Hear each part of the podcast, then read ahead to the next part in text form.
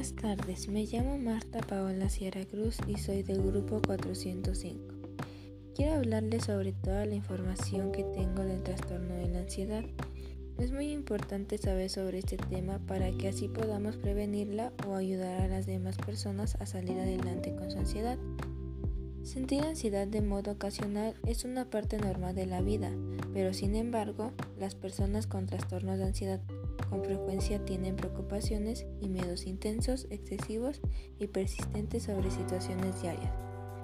Con frecuencia en los trastornos de ansiedad se dan episodios repetidos de sentimientos repentinos de ansiedad intensa y miedo o terror que alcanzan un máximo en una cuestión de minutos, que son conocidos como ataques de pánico.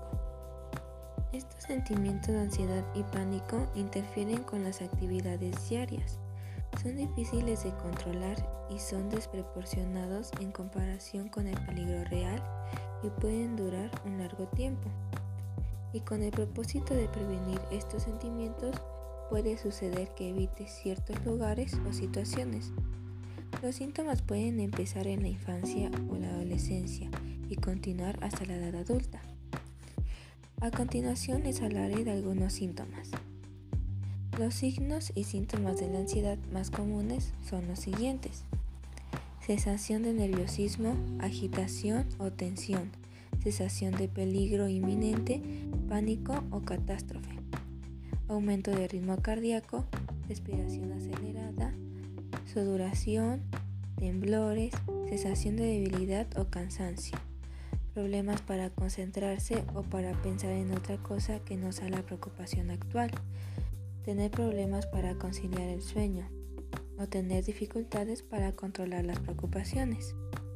Existen varios tipos de trastorno de ansiedad como la agorafobia, que es un tipo de trastorno en donde le temes a lugares y situaciones que pueden consultar pánico. El trastorno debido a una enfermedad, que son síntomas de ansiedad o pánico intensos por un problema de salud física. La generalizada, es una ansiedad por preocupación persistentes a eventos o asuntos comunes. El de pánico, que implica episodios de ansiedad y miedo o terror intensos. El de fobias o ansiedad social, entre otros. Si padeces de cualquier tipo de ansiedad o conoces a alguien que la padezca, deberían consultar al médico. Un tratamiento puede ayudar.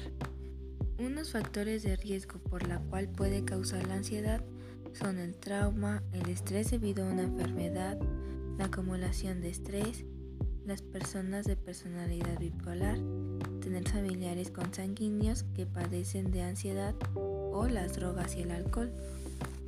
El trastorno de ansiedad no implica solamente estar preocupado, también puede ocasionar o empeorar otros trastornos mentales, físicos, como la depresión, abuso de sustancias, problemas para dormir, problemas digestivos o intestinales, dolor de cabeza, aislamiento social, problemas en su vida y en la escuela o trabajo, e incluso pueden llegar al suicidio.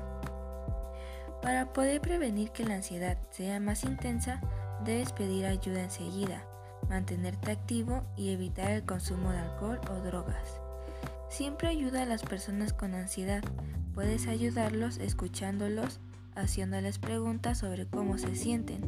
Hágalos sentir seguros, protegidos y explícale que sus sentimientos son normales. Esta es toda la información que quería darles a conocer sobre la ansiedad.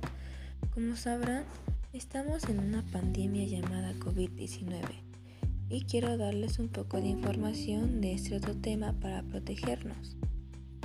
Esta enfermedad surgió por un coronavirus los coronavirus se caracterizan por tener picos o espigas en forma de corona y son comunes en todo el mundo. Se han llegado a identificar siete coronavirus, pero el coronavirus causante de la enfermedad COVID-19 fue el coronavirus que se evoluciona para infectar humanos, como SARS-CoV, MERS-CoV y SARS-CoV-2 y es por eso que el COVID-19 es la enfermedad causada por el coronavirus que se ha descubierto más reciente que es SARS-CoV-2. La manera por la cual puede propagarse es a través de gotitas respiratorias de una persona infectada, por personas que estén en contacto cercano y por una persona que toca un objeto que fue tocado por una persona infectada y así pueden llegar a contagiarse. Los síntomas más habituales del COVID-19 son la fiebre, tos seca y cansancio. Los síntomas menos comunes es molestia y dolores, dolor de garganta, diarrea, conjuntivitis, dolor de cabeza, pérdida del sentido del olfato o del gusto, erupciones cutáneas o pérdida del color de los dedos de las manos o de los pies. Los síntomas graves son la dificultad para respirar o sensación de falta de aire, dolor o presión en el pecho, incapacidad para hablar o moverse. El virus puede durar por un determinado tiempo en algunos objetos como por ejemplo, el acero dura 48 horas, el virus en el aluminio entre 2 y 8 horas, en el plástico 5 días, en los guantes quirúrgicos 8 horas, en la madera 4 días, en el vidrio 4 días y en el papel entre 4 y 5 días.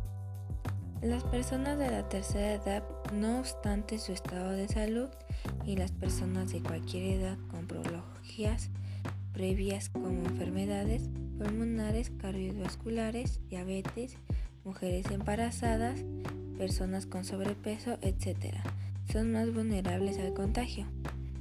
Por el momento no hay pruebas de que animales de compañía o mascotas como perros o gatos hayan sido infectados o hayan prolongado el COVID-19.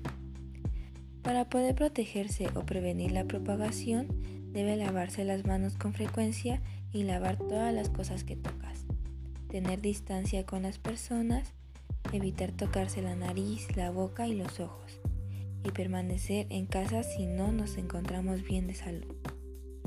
Por el momento no hay vacunas o medicamentos específicos para tratamiento de esta enfermedad, pero es necesario que consulte a un médico si la está presentando para que te dé algunos tratamientos que servirán para aliviarte.